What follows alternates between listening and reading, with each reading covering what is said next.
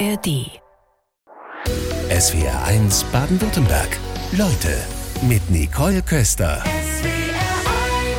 Ich begrüße ganz herzlich Carsten Herbert. Einen schönen guten Morgen. Ja, wunderschönen guten Morgen. Sie sind Energieberater, Diplom-Bauingenieur, auf YouTube bekannt als Energiesparkommissar. Wichtigste Frage vorneweg.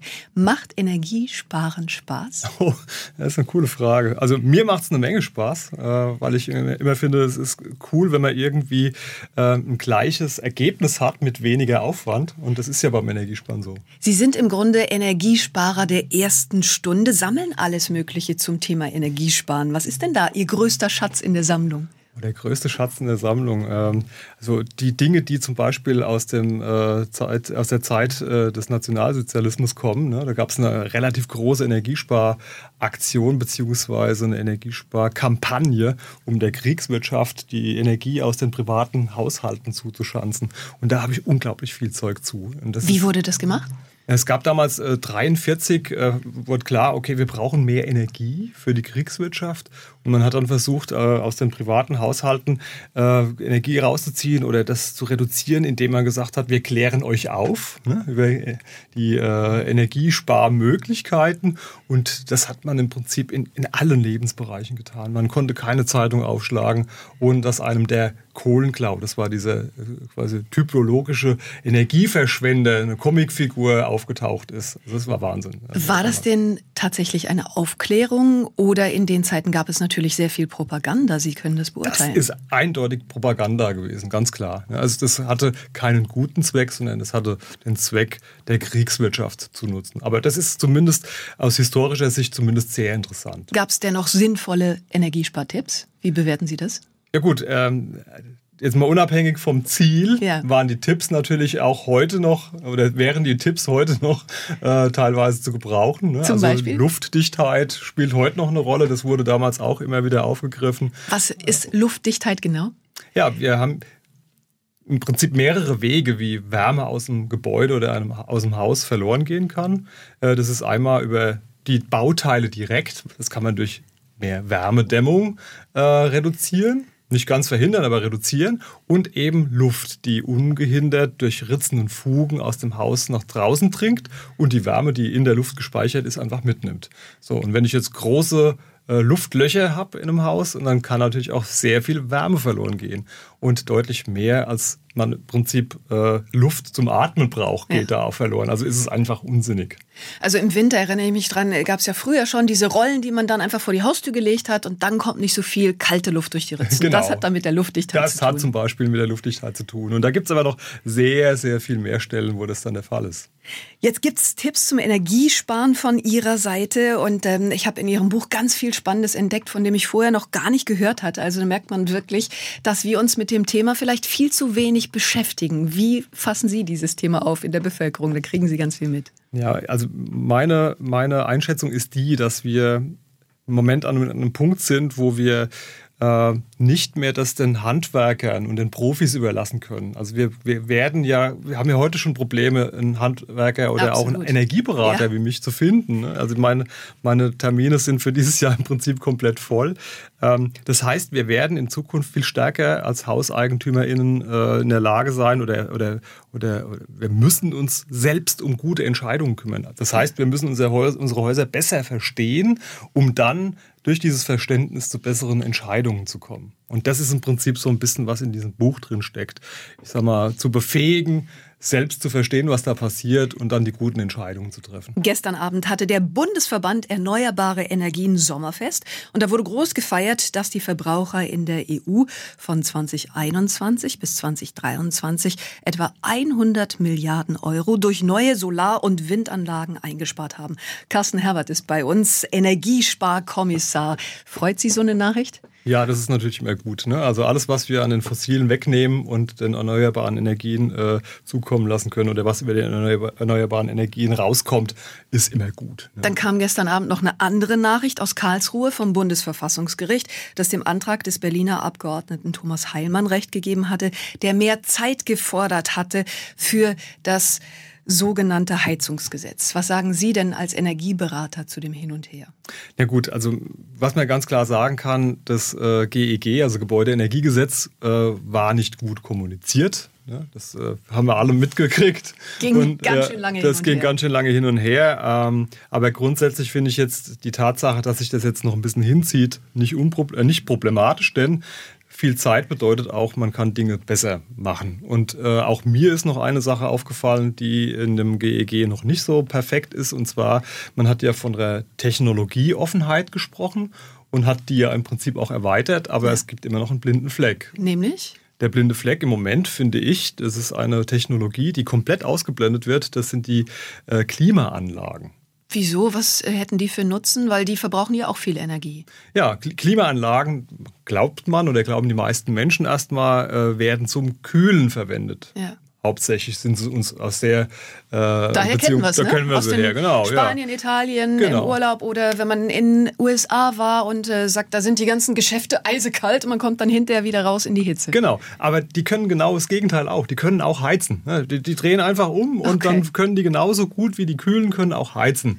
Und das Kühlen im Sommer ist gar kein großes Problem, wenn die dafür verwendet werden, weil im Sommer haben wir in den heißesten Zeiten ohnehin sehr viel Sonne. Ja, ja, wir stehen heißt, vor einem Dach, heißen Wochenende. Photovoltaik, kommt ganz viel Strom ins Netz und der kann für sowas dann auch gut verwendet werden, bevor man ihn dann verkaufen muss ins Ausland, weil er äh, ja, bei uns nichts mehr wert ist. So, aber im Winter haben die den großen Vorteil, dass wir im Vergleich zu Luftwasserwärmepumpen, also diesen Wärmepumpen, ja. die als Ersatz in den Heizungskeller gebaut werden, die einbauen können, ohne dass wir irgendwelche Regelungen, Steuerungen, Anpassungen an die Wärmeübergabe in einem Haus anfassen müssen. Sondern das hat ein Außengerät, hat ein Innengerät, die passen perfekt zusammen, sind also immer höchst effektiv und um, können damit auch in Häusern eingebaut werden, die einen relativ mäßigen Wärmeschutz haben. Haben Sie denn eine Idee, dass äh, diese Klimaanlagen, warum die nicht in dem Gesetzentwurf stehen?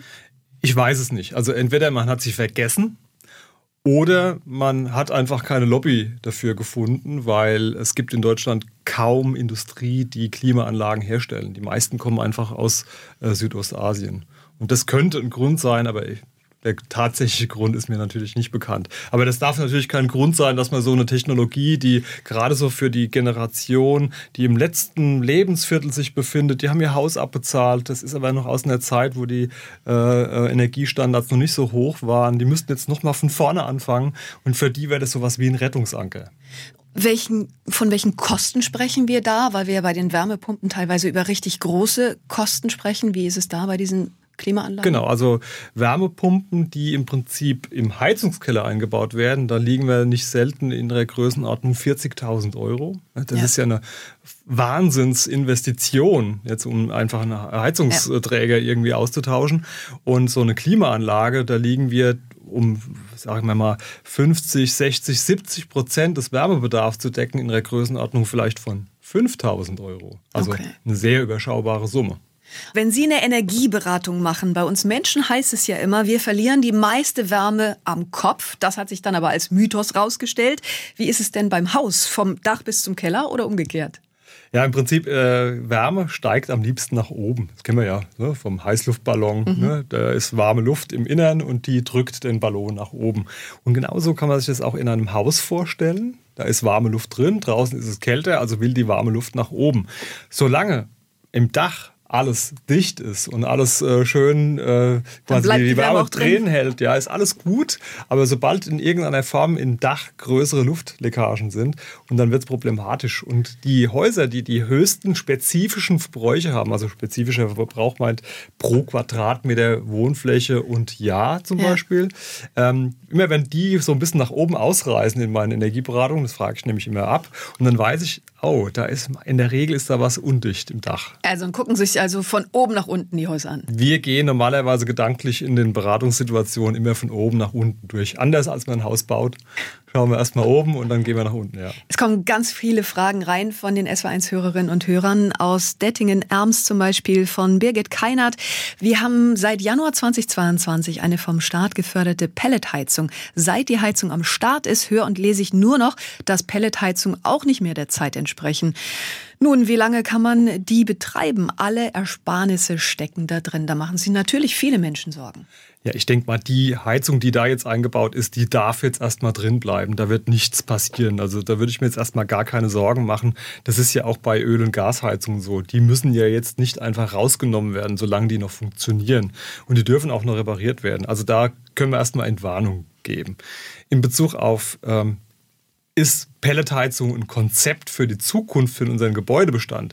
Und da müssen wir natürlich so ein bisschen einschränkend sagen, ja, wir haben jetzt im Moment 5% der Häuser in Deutschland, die mit Biomasse betrieben mhm. werden und das Biomassepotenzial lässt sich nicht mehr verdoppeln. Also ja. wir können da vielleicht noch ein bisschen mehr rausholen, aber nicht mehr eine Verdopplung. Also wir werden niemals 10 Prozent erreichen und von daher ist es eher sinnvoll, vielleicht Pellets da einzusetzen, wegen der hohen Temperaturen, die wir da haben, wo wir die auch brauchen. Zum also Beispiel? Beispiele äh, wären da zum Beispiel denkmalgeschützte Häuser oder erhaltenswerte Bausubstanz, Häuser, die also nicht einfach äh, hm. beim Wärmeschutz unendlich weit nach oben getrieben werden können. Okay.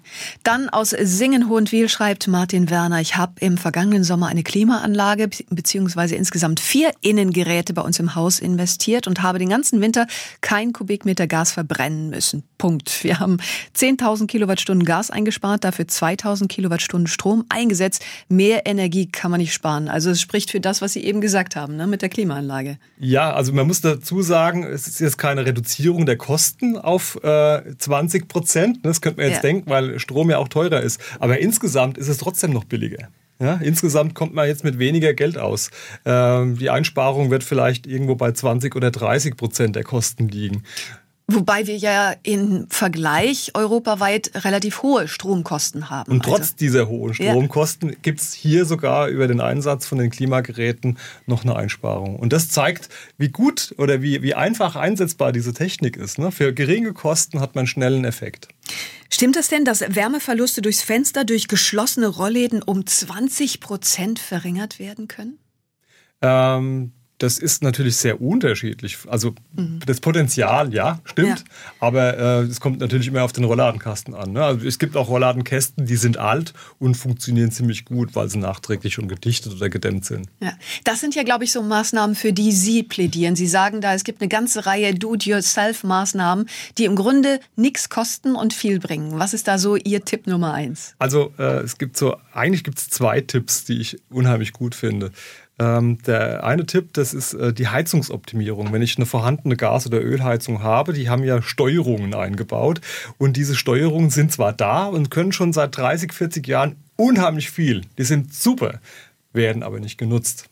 Aus einem ganz einfachen Grund, weil äh, die Heizung wird eingebaut und dann soll es ja warm werden. Also wird diese Steuerung erstmal so auf Werkseinstellung gelassen mit ja. hohen Temperaturen. Und dann gibt es so eine Sommer- und Wintereinstellung das beispielsweise. Das gibt auch ne? noch, genau. Ja. So, und, aber damit die natürlich optimal für mein. Haus funktioniert, die Heizung, muss ich sie an mein Haus anpassen. Und das ist aber nicht beim Einbau möglich, sondern das muss man im ersten Winter machen, an mehreren Tagen mit unterschiedlichen Außentemperaturen. Und wenn das nicht gemacht wird, verliere ich im Prinzip ab dem ersten Tag ja, Wärme durch den Schornstein, über die Rohrleitungsverteilung und, und, und. Wie mache ich das? Wie nennt sich das? Ja, wir müssen im Prinzip einfach unsere äh, ja, Betriebsanleitung der Heizungssteuerung ja. zur Hand nehmen, gucken, wie das funktioniert und äh, an verschiedenen Außentemperaturen einfach an den Reglern spielen. Das kann ich selbst? Das kann man selbst machen. Wir haben das mal gemacht äh, als Video mit äh, einer äh, Protagonistin. Das war die äh, von der Kampagne, die wir da betreut haben, äh, die Fotografin. Und bei ihr zu Hause hat sie es dann selbst gemacht und hat dann am Ende des Winters die Abrechnung bekommen, hat uns davon erzählt und hat erst gesagt, übrigens, ich, muss, ich dachte, ich muss 2000 Euro nachzahlen. Okay. Und wir so, oh Gott, oh Gott, was ist da passiert? Ja. Und dann sagt sie, ja, aber ich dachte es nur, weil tatsächlich stand da, dass ich 2000 Euro Rückzahlung Boah, bekomme. Das hat sich echt ja. gelohnt. Und Tipp Nummer zwei holen wir uns gleich mit Carsten Herbert. Das Energieberaternetzwerk, das hatte im Herbst schlechte Noten vergeben für die Förderpolitik der Bundesregierung. Da kamen fast 70 Prozent zu dem Schluss, dass die angestrebte Klimaneutralität bis 2045 nicht mehr erreicht werden kann. Sehen Sie das auch so? Das sehe ich jetzt nicht unbedingt genauso, weil es braucht einfach mehr bzw. andere Anstrengungen. Ne? Also vielleicht gibt es ein paar Dinge, die wir einfach anders machen müssen und dann kriegen wir das auch hin. Ähm, ja, fangen wir an. Also, allein in den ersten beiden Monaten des Jahres sind zum Beispiel 500 neue zertifizierte Modernisierungsberater dazugekommen, die unter anderem über Energiesparirrtümer aufklären. Was ist denn so ein typisches Irrtum? Ähm, Energiesparirrtümer. Oh, jetzt müsste ich mal ganz kurz auf die Suche gehen. Da gibt es bestimmt was in meinem Buch, oder? Ja, also ich habe was gelesen über einige Mythen, die es gibt, äh, wo man immer da sagt, ja, dicke Wände ah, ja, sind doch ganz genau. praktisch, genau. aber da ist dann immer der Teufel im Detail, ne? Also ja, genau. Also es gibt so diese, diesen Mythos, dicke Wände braucht man nicht zu dämmen, weil die das angeblich schon äh, selbst können. Da vergisst man meistens bei, dass diese dicken Wände meistens sehr, sehr alte Wände sind mit sehr, sehr, ich sag mal, massiven Materialien, schweren Materialien, Sandsteine, Bruchsteine und die leiten natürlich Wärme extrem gut. Ne? Also eine Dicke einer Wand ist jetzt nicht unbedingt äh, gleich ein Indiz dafür, dass der Wärmeschutz sehr, sehr gut ist. Wobei ich als Laie ja auch wieder sagen würde, ja, ist doch gut, wenn die Sonnenstrahlen drauf fallen, dann speichern sie die Wärme und so weiter. Ne? Ja, genau, diesen Effekt gibt es, aber den gibt es bei einer gedämmten Wand und bei einer ungedämmten Wand äh, und auch bei einer massigen Wand und bei einer leichten Wand immer. Ja? Äh, der wird aber komplett überschätzt. Ne? Zum Beispiel auch nachts scheint keine Sonne und gerade im Winter, wenn wir die Wärme im Inneren brauchen, haben wir dann im Prinzip äh, an diesen Tagen, wenn die Sonne scheint, auch meistens die kältesten Tagen. So ist dieser Effekt gar nicht so groß. Und ähm, dann wird auch oftmals verwechselt, dass im Sommer funktionieren diese dicken Wände, auch wenn sie ungedämmt sind, sehr, sehr gut. Aber das hat einen ganz speziellen Effekt. Der ist sehr kompliziert, den erkläre ich in meinem Buch zum Beispiel. Und auch in einer Folge vom Energiesparkommissar. Jetzt stehen wir ja vor einem ganz heißen Wochenende mhm. aktuell. Haben Sie da Tipps, dass wir die Kühle drinnen halten? Ja, also zunächst mal geht es gar nicht um die Kühle, die drin bleiben muss, sondern zunächst mal geht es darum, dass wir die Wärme draußen lassen. Und da ist, ich sag mal, so eine, eine Lücke in der Wissensdatenbank der, äh, die, dass man sagt, ähm, man man glaubt viel zu sehr, dass viel Wärme über die opaken Flächen, also über die nicht transparenten Flächen reingehen, also Wand, Dach ja. und so weiter. Tatsächlich ist aber das Hauptproblem sind die Fenster, also die transparenten Flächen. Also über das, was über die Fenster reingeht, das ist das große Problem. Und das wird im Innern des Hauses dann gespeichert und verursacht dann Überhitzungen über Tage. Also müssen wir gucken, dass die Hitze an den Fenstern gar nicht rein kann, indem wir außen verschatten. Eine Freundin sagte jetzt, oh, ich muss mir noch Folie besorgen, die klebe ich aufs Fenster und die hält dann auch einen gewissen Teil der Hitze draußen. Ist da was dran? Einen gewissen Teil schafft so eine Folie tatsächlich, aber sie kann nicht den Effekt von einer außenliegenden Verschattung, also ein Rollladenkasten, ein Rollladen oder ja. äh, was weiß ich, eine Klappladen mhm. oder eine Jalousie oder sowas ersetzen. Das ist dann im Prinzip nur mal sowas wie wie ein Rettungsanker, wenn ich überhaupt keine außenliegende Verschattung habe. Das ist dann auf alle Fälle besser als nichts, definitiv. Ansonsten Rollos runter über den Tag. Zumindest da, wo die Sonne direkt drauf scheint. Ne? Denn die, die, die diffuse Strahlung ist da nicht so ein großes Problem, aber da, wo die Sonne direkt reinstrahlt, das ist problematisch. Und hier gibt es auch noch so einen Mythos ähm, oder ein Missverständnis. Viele glauben, die südlichen Fenster sind das Hauptproblem. Ja. Im Sommer sind es die Ost- und die Westfenster. Warum? Ah. Weil die tiefstehenden Sonnen direkt auf diese Gerade Fenster die Morgen- und Abendsonne. Genau, dann. die Morgen- und die Abendsonne auf den West- und Ostseiten, die verursachen die großen Wärmeeinträge. Und das heißt, man muss morgen gucken, morgens gucken, dass Osten verschattet ist und abends, dass der Westen verschattet ist. Jetzt hatten wir eben noch Tipp Nummer zwei. Welcher ist das, der ja, ganz wichtig ist? Ja, wir, wir haben ähm, vor einiger Zeit, ähm, noch nicht so lange her, ähm, einen Tipp gemacht zum Thema Wasser sparen mit Strom, äh, mit, mit Sparbrausen. Also ja. das ist eigentlich ein Tipp, wo ich sage, oder damals gesagt habe, wollen wir das wirklich machen, weil es ist ja so eine Kleinstmaßnahme und ich bin ja eher so als Bauingenieur für die großen Sachen so zuständig. Ich war nicht sofort begeistert, aber dann haben wir uns mit beschäftigt. Wir haben dann mal geschaut, was kommt denn da überhaupt raus? Was macht so eine normale Brause und was macht so eine Sparbrause, ne? Ja. so zum Duschen? Und ähm, der Unterschied ist einfach, die normalen brauchen so 12 bis 15 Liter pro Minute und diese Sparbrausen, die brauchen deutlich weniger. Und ich dachte immer, na gut, wenn die weniger brauchen, muss man auch länger duschen. Kommt nicht so viel raus. Ja, genau, kommt mal, nicht so ne? viel raus. Und ja. am Ende muss man dann, was weiß ich, mhm. äh, fünf Minuten länger unter der Dusche stehen, damit ja. dann die Haare auch wieder äh, seifenfrei sind. War aber nicht so. Und das war die große Überraschung. Das heißt, man hat tatsächlich ein enormes Einsparpotenzial, nicht nur an Wasser, sondern eben auch für die Energie, ja. die weniger beheizt werden muss, wenn ich weniger Wasser verbrauche. Und als Vergleich habe ich dann mal ausgerechnet, äh, das ist die Menge. Wir kennen doch alle diese, diese äh, äh Balkonkraftwerke, Steckdosen-Balkonkraftwerke, ja. Photovoltaik, ja. Dinge, die jetzt im Moment sehr. Wobei es da immer heißt, das kriege ich niemals raus, was ich da investieren muss. Also, ja, das geht schon, aber es braucht halt Zeit. Mhm. Und die Menge an Energie, die ich mit so einer Sparbrause in einem Vier-Personen-Haushalt reduziere, wenn ich vorher eine normale Pause ja. hatte, liegt in der Größenordnung, was so ein Balkonkraftwerk im Jahr produziert. Also das ist eine ja. ähnliche Größenordnung mit dem Unterschied. Balkonkraftwerk kostet mich 600 bis 1000 Euro ja. und eine Sparbrause 30, 40 vielleicht auch nur zehn. Ja, also super Tipp. Aus Stuttgart Mitte schreibt uns Susanne Geiger. Ich habe mir fürs Schlafzimmer einen Verdunklungsvorhang gekauft, weil meine Jalousien zwischen den Scheiben nicht ganz schließen. Als Nebeneffekt wollte ich dann auch im Winter damit die Wärme sparen. Überraschend war für mich dann, dass auch die Hitze draußen bleibt. Klingt auch nach einem guten Tipp. Haben Sie was Ähnliches? Ja, also ich habe bei mir zu Hause auch, wir haben ein denkmalgeschütztes Haus, in dem wir wohnen und wir hatten eben keine Verschattung, weil wir konnten keine Rollläden einbauen und die Klappläden, die waren uns am Anfang zu teuer. Äh, da war nicht mehr so viel Geld übrig nach der Modernisierung. Und dann haben wir uns eine ganz einfache Lösung ausgedacht und zwar gibt es so Verschattungstextilien. Und die haben wir uns einfach von der Schneiderin passend für jedes Fenster äh, nähen lassen mit vier Ösen an ja. den Ecken und die werden bei uns jetzt mit vier Schrauben, die in den Fensterrahmen platziert sind, einfach im Mai aufgehängt. Und im September hänge ich die dann wieder ab, wenn der Sommer rum ist. Muss ich gerade an so ein Fliegengitter denken. Wäre das denkbar und das Fliegengitter zu nehmen und darüber einfach einen Stoff zu legen? Ja, das Fliegengitter könnte da auch funktionieren, aber es müsste dann eben im Prinzip ein äh, Sonnenschutzstoff. Als, genau, ich muss als, das drüber Ja, ja, genau, ich muss ja. dann irgendwas anderes machen. Und, äh, aber bei uns hat das dazu geführt, dass diese Textilien, die dann aufgehängt werden, was relativ günstig war, äh, 5 Grad Raumtemperatur reduziert haben. Also Sie werden da richtig erfinderisch ne, in Sachen Energiesparen. Ja, manchmal muss man es sein, ja. Was sagen Sie denn dazu zu den Plänen der Bundesregierung, pro Jahr 400.000 Wohnungen zu schaffen? Dieses Ziel wird man ja gnadenlos verfehlen. Ja, also Wohnungsneubau ist grundsätzlich erstmal kritisch zu sehen, weil überall da, wo neu gebaut wird, äh, bauen wir normalerweise auf die grüne Wiese. Und wir haben im Prinzip eigentlich ja genug Fläche zur Verfügung. Seit äh, dem Zweiten Weltkrieg sind ja die, die Flächen, die Wohnflächen pro Person gestiegen. Ich weiß nicht, wo wir im Moment liegen. Ich glaube bei äh, um die 47 Quadratmeter pro Person im Schnitt.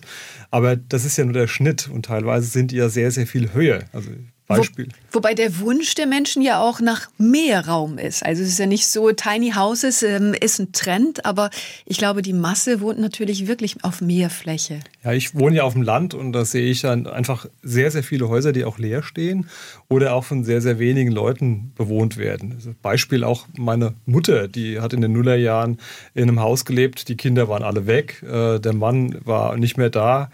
Sie lebte allein auf einer Fläche, die war exorbitant. Ja. Und äh, das kam dann zu einer Situation, wo sie sagte, ich kann mir das eigentlich nicht mehr leisten. Sie hatte damals noch zwei Räume im Haus bewohnt, beziehungsweise äh, äh, geheizt. Ja. Der Rest war zu teuer. Und dann haben wir gesagt, okay, was ist die Lösung? Und dann haben wir damals äh, gesagt, okay, wir, wir trennen den Wohnraum so, dass sie auf einer kleineren Fläche wohnt und kann eine zweite Fläche noch be oder vermieten, bewohnen lassen von anderen Menschen. Jetzt lebt sie nicht mehr alleine in diesem Haus, sondern mit vier Personen insgesamt. Und damit haben wir natürlich viel weniger pro Person, aber sie lebt immer noch auf einer extrem großen Fläche. Wie ist das? Es gibt ja teilweise solche Mehrgenerationenhäuserprojekte. Auch in Freiburg gibt es Projekte, wie Sie gerade beschreiben, dass man, ähm, wenn es ältere, alleinstehende Menschen in ihren Häusern, die wollen ja auch häufig nicht auf das Wohnen in dem Haus verzichten, was ja auch zu verstehen ist. Ne? Ja, genau. So war es ja auch bei uns in der ja. Familie. Meine Mutter wollte nicht aus dem Haus ja. raus. Und so hatten wir eine Lösung gefunden, dass sie auch drin bleiben kann und sie sich das auch leisten kann und auch wahrscheinlich die nächsten Jahre noch leisten kann.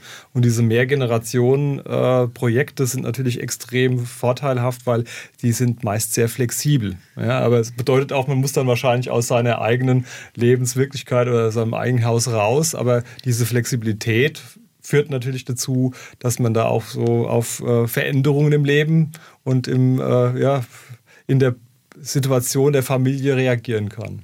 Würde das jetzt dem Trend entsprechen, weil Sie gesagt haben, ja, auf dem Land steht natürlich viel leer. Wir haben das durch die Corona-Pandemie erlebt, dass das Land auch wieder eine höhere Attraktivität bekommt, weil Homeoffice und Co. möglich ist. Steckt da eine Lösung drin? Ja, die Digitalisierung führt ja jetzt im Moment schon dazu, dass auch Leute aus der Stadt wieder zurück ins Land kommen, auch deswegen, weil es da auf einmal so teuer geworden ist.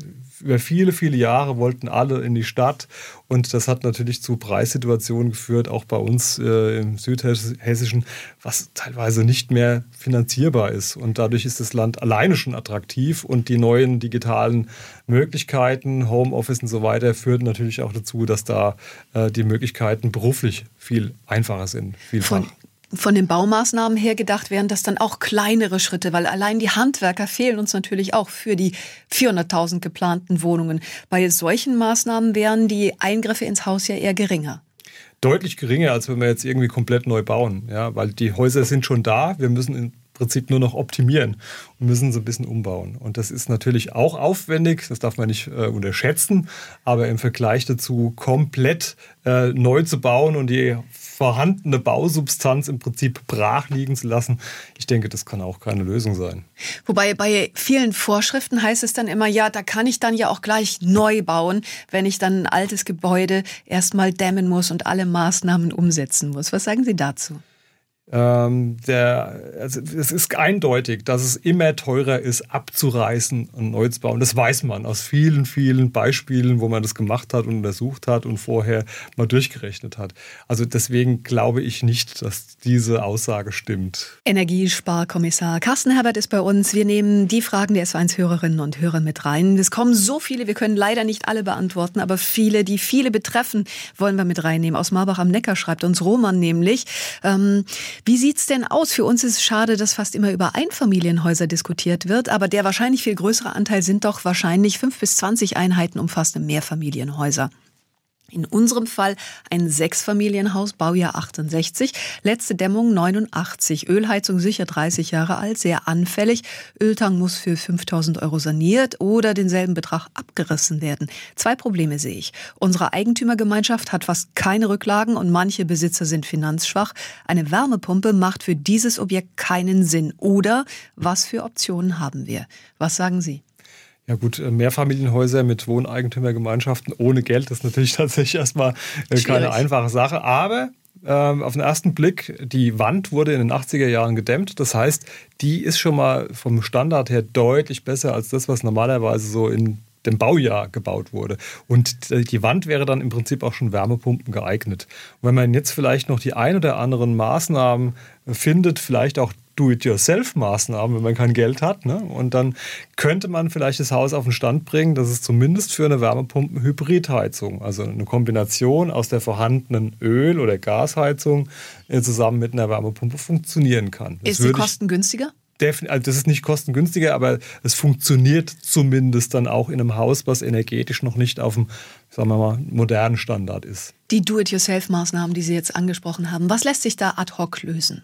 Gut, jetzt wissen wir nicht, ist es äh, ein Dachgeschoss, was beheizt ist, oder ist es nur eine oberste Geschossdecke? Eine oberste Geschossdecke zum Beispiel könnte man sehr einfach mit eigenen Mitteln und mit äh, Eigenleistungen selbst dämmen und dann hätte man auch den obersten Geschoss- äh, oder Gebäudeabschluss ja. noch gedämmt und dann hätte man auch einen, ich sag mal, einen Rahmen geschaffen, wo dann die Wärmepumpe tatsächlich eine Rolle spielen kann. Dann fand ich es spannend bei Ihnen zu lesen, dass man die Heizungsrohre sogar selber auch dämmen kann.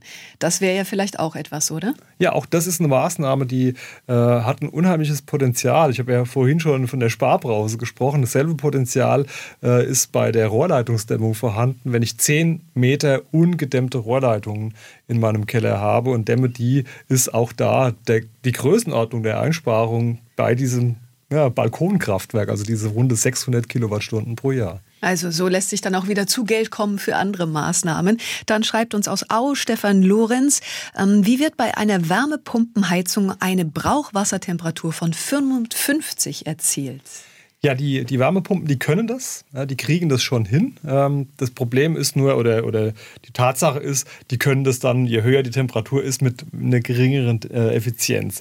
Aber die äh, Trinkwarmwassererwärmung spielt in ich sag mal, im Gesamt, in der Gesamtbilanz des Jahres, wo die Heizwärme ja auch eine Rolle spielt, eine untergeordnete Rolle. Das heißt, dass wir können das äh, auf alle Fälle verkraften, dass für das Trinkwarmwasser ein bisschen höhere Temperaturen und eine geringere Effizienz rauskommt. In Sachen Wärmepumpe werden jetzt natürlich, ähm, auch wenn der Zeitplan jetzt neu erstellt werden muss für das sogenannte Heizungsgesetz, wahrscheinlich unglaublich viele Fragen auf Sie zukommen, oder? Wie rüsten Sie sich da als Energieberater? Ja, ich habe diese Woche ein Projekt begonnen. Wir haben uns zusammengesetzt mit äh, einem ganzen Dutzend Energieexperten, Wärmepumpenexperten aus verschiedensten Bereichen, um die wichtigsten Fragen die es rund um Wärmepumpen geben kann, äh, zusammenzustellen und auch griffige und laientaugliche Antworten zu finden. Und das Ganze wird jetzt resultieren in einem Wissensportal für Wärmepumpen, das noch in diesem Jahr dann auch online und öffentlich äh, zugänglich sein soll. Sie sind jetzt, ich glaube, seit gut zwei Jahren der Energiesparkommissar. Wie sind Sie eigentlich zu dem geworden? Ja, es gab ja, es sind drei Jahre ah, schon. Ah, ja. ähm, genau, es Die war, Zeit geht so schnell. 2020 gab es ja äh, Corona ja. und diesen ersten Lockdown. Und ich hatte damals fürs Land Hessen mehrere äh, Beratungsstandorte bedient. Die waren in Rathäusern und die waren ja über Nacht zu. So hatte mhm. ich dann so zwei Tage die Woche auf einmal freie Zeit, die ich äh, gedacht habe, wie kannst du die vielleicht auch sinnvoll füllen? Und dann habe ich mir überlegt, schaust mal über den Tellerrand hinaus, guckst mal, was andere Kollegen, Kolleginnen machen, so in den sozialen Netzwerken. Und dann war mir relativ schnell aufgefallen, dass bei YouTube es niemanden gibt, also weder eine Person noch eine Institution, die das Thema Energieeffizienzberatung für Gebäude besetzt. Also Lippenstift gab es fünf, ja. aber Energieberatung gab es einfach niemanden. Und äh, ich weiß noch, dass als ich das realisiert habe, dann hat es keine, keine zwei Minuten gedauert, bis ich für mich entschieden habe, Okay, dann machst du das jetzt. Wie haben Sie da gleich losgelegt? Da brauchst du ja auch eine Ausrüstung, da brauchst du ein Studio, da brauchst du viel Technik, da brauchst du erstmal Können. Ja, ich habe mich erstmal hingesetzt, habe ein Konzept geschrieben, wie man das so macht. Was brauche ich dafür? Was brauche ich für Kompetenzen, auch vielleicht von anderen Leuten? Und habe mir das dann alles zusammengesucht und im Prinzip drei Monate später, im Juni, also es war im März, im Juni äh, danach gab es die erste Folge schon online. Wie hat sich Ihr Leben durch diese neue Rolle als Energiesparkommissar verändert? Ja, erstmal gar nicht. Erstmal haben alle um mich herum gefragt, Carsten, warum machst du das? Also was, was, was bezweckst du damit? Und das wusste ich nicht. Ich habe einfach nur meine Zeit irgendwie sinnvoll nutzen wollen und mein Expertenwissen teilen. Das war im Prinzip die Idee. Aber ich habe sehr viel Zeit investiert natürlich auch. Und da wurde dann die Frage natürlich berechtigterweise gestellt, warum tust du dir das an? Ja, dann kam aber dann irgendwann auch nach ein, zwei Jahren dann der Erfolg, dass einfach sehr viele Leute die Folgen geschaut haben. Und seitdem hat sich natürlich einiges verändert. Ne? Das heißt, es brauchte schon ein gewisses Durchhaltevermögen. Ja, definitiv. Also die ersten ein, zwei Jahre die war erstmal so die saure Gurkenzeit. Die Leute, die es wahrgenommen haben, die haben zwar unheimlich gute Rückmeldungen gegeben, aber es waren halt eben sehr überschaubar viele Leute. Und das Thema Energie, wie kam das zu Ihnen?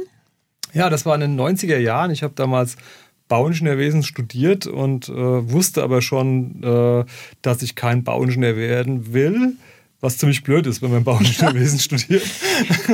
Und äh, dann kam das Energiethema irgendwie über Nacht äh, auf mich zu. Ich kam damals äh, mit dem Zug an Frankfurt vorbei, war ziemlich mies gelaunt. Ich habe so eine Lebenskrise damals ein bisschen gehabt auch und äh, habe Frankfurt hell erleuchtet gesehen, habe mich da zusätzlich geärgert und dachte, muss das denn überhaupt sein? Und habe mich dann darum gekümmert, warum das so ist. Und das war so der erste Berührungspunkt mit dem Thema Energie. Und dann fand ich das spannend und habe dann auch gemerkt, oh, es gibt auch Berührungspunkte in meinem Studium und habe dann mein komplettes Leben im Prinzip auf das Thema Energie, Energieeffizienz und dann auch Energieeffizienz in Gebäuden ausgerichtet. Da kam irgendwann die große Sammlung dazu. Ist sie irgendwann mal als Ausstellung zu sehen? Da haben wir zu Beginn der Sendung drüber gesprochen. Ja, die, zu Beginn meiner Sammlung, so in den Nullerjahren, habe ich die ein oder andere Ausstellung schon gemacht. Danach äh, ist es ein bisschen eingeschlafen, weil ich einfach mehr mich immer um mein äh, Büro gekümmert habe. Ähm, ich gehe mal von aus, irgendwann kommt jemand auf mich zu und sagt, das ist doch spannend, wollen wir da nicht was draus machen? Ich war dann einfach ab und habe Geduld. Wie ist es jetzt, so plötzlich einen ganz neuen Berufszweig für sich entdeckt zu haben? Da kam ja unglaublich viel zu. Sie müssen sich jetzt wahrscheinlich ganz anders strukturieren, weil immer mehr Termine kommen, oder? Also äh, zumindest äh, im Büro ist es natürlich so, dass wir überfallen werden mit äh, Beratungsanfragen und ich mache aber eigentlich ja weniger, weil ich ja viel mehr Zeit auch in diese Öffentlichkeitsarbeit stecke momentan. Ähm, äh, ja, es ist schwierig im Moment, aber ich habe jetzt im Moment so ein Projekt vor mit meinem Büro, dass das Büro mehr Verantwortung übernimmt und ich mich so ein bisschen stärker rausziehen kann, um eben mehr in diese ja, Verbreitung von Energiesparthemen in der Öffentlichkeit zu haben. Der gute Chef delegiert. Dann herzlichen Dank für den Besuch heute Vormittag in SWRs Leute. Ja, sehr gern. Hat mir Spaß gemacht. SWR 1 Baden-Württemberg. Leute, wir nehmen uns die Zeit.